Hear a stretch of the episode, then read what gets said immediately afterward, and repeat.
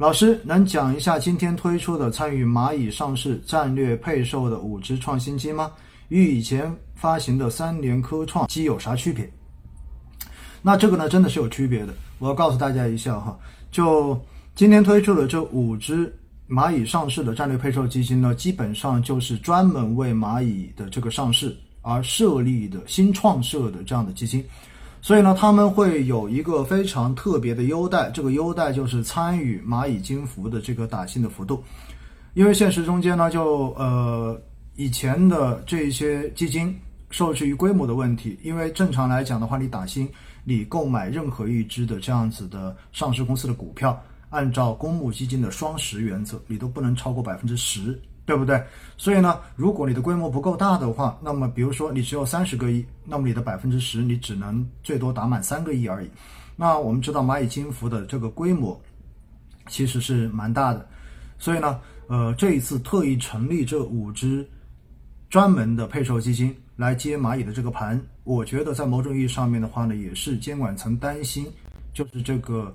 呃相应的规模太大。对市场可能冲击更大，因此的话呢，直接通过基金的方式来组织一笔资金，先进行一部分的这样的认购，相对而言的话呢，会减少对市场的整体冲击。那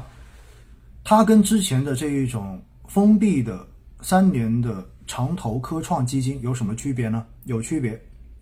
因为它没有说叫科创，它不是专门的科创板基金。所以呢，实际上他们除了这一次的这一个蚂蚁金服的百分之十的这一个配售打新之外，剩下的仓位并没有做特别的限制，说它只能投资于科创板，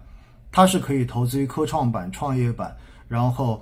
深成深深圳主板、上海主板，然后包括港股等等等等的，也就大家可以这样理解，这五只新的基金。除了百分之十用来参与蚂蚁金服的配售之外，剩下百分之九十的钱跟一只普通的主动管理的权益型基金是没有什么太多区别的。它该投什么投什么，该做什么做什么，它只不过就相当于有一个百分之十会专门用来投蚂蚁金服的战略配售，仅此而已。那但是呢，我们知道前期发行的这一个呃三年期的科创基金。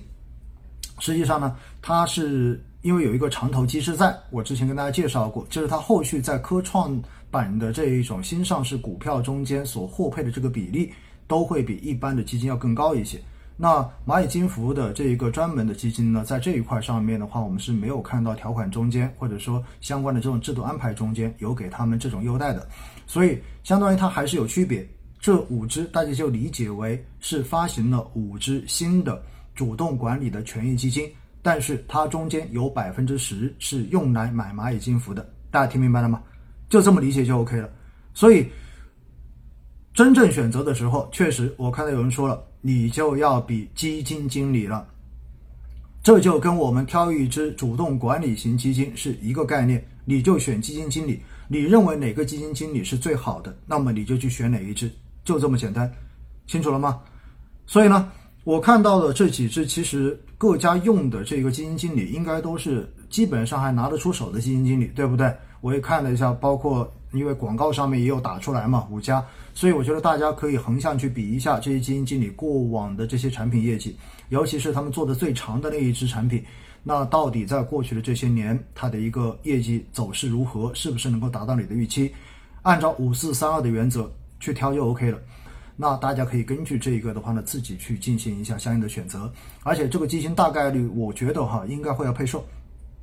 应该会要配售。所以呢，如果大家真的很看好蚂蚁金服，特别想去参与它的这一种战略配售，参与它的打新，那我觉得是可以考虑去进行这五只新产品的认购的。但是你要考虑到它的一个配售比例，因此的话呢，如果你想拿的更多一些，也许你就要调用更多的资金去参与这个产品的认购。这样子你才能在它的配售之后拿到相对多一点的这个配售的份额，好不好？所以这是关于这个问题的回答哈。当然有人可能会问了，那之前买的那个科创的三年封闭的科创的长投基金会不会参与蚂蚁金服的配售？我告诉大家，正常都会参与。但是呢，我也要提醒大家一点，因为现在对于战略配售，监管机构有个要求，就是每家基金公司只能有一支产品去参加。同一只上市股票的战略配售，也就是一家基金公司去参与同一个股票的战略配售，它只要有一只参与了，另外所有具有打新战略配售资格的产品都不能去参与这一支了。所以的话呢，这就看基金公司到底会用哪一支来参与蚂蚁的蚂蚁的这个配售，因为毕竟这是一个非常大规模的，而且大家也知道，蚂蚁金服、阿里巴巴也是我国最好的互联网公司之一，所以呢，我相信哈，各家基金公司都不会愿意错过这样的机会，好不好？所以呢，大家就呃，后续的话，如果你自己很想买蚂蚁金服。那么，一是你自己去打新，二的话就是这五只新的专门给蚂蚁金服的配售基金，你们可以去进行相应的认购。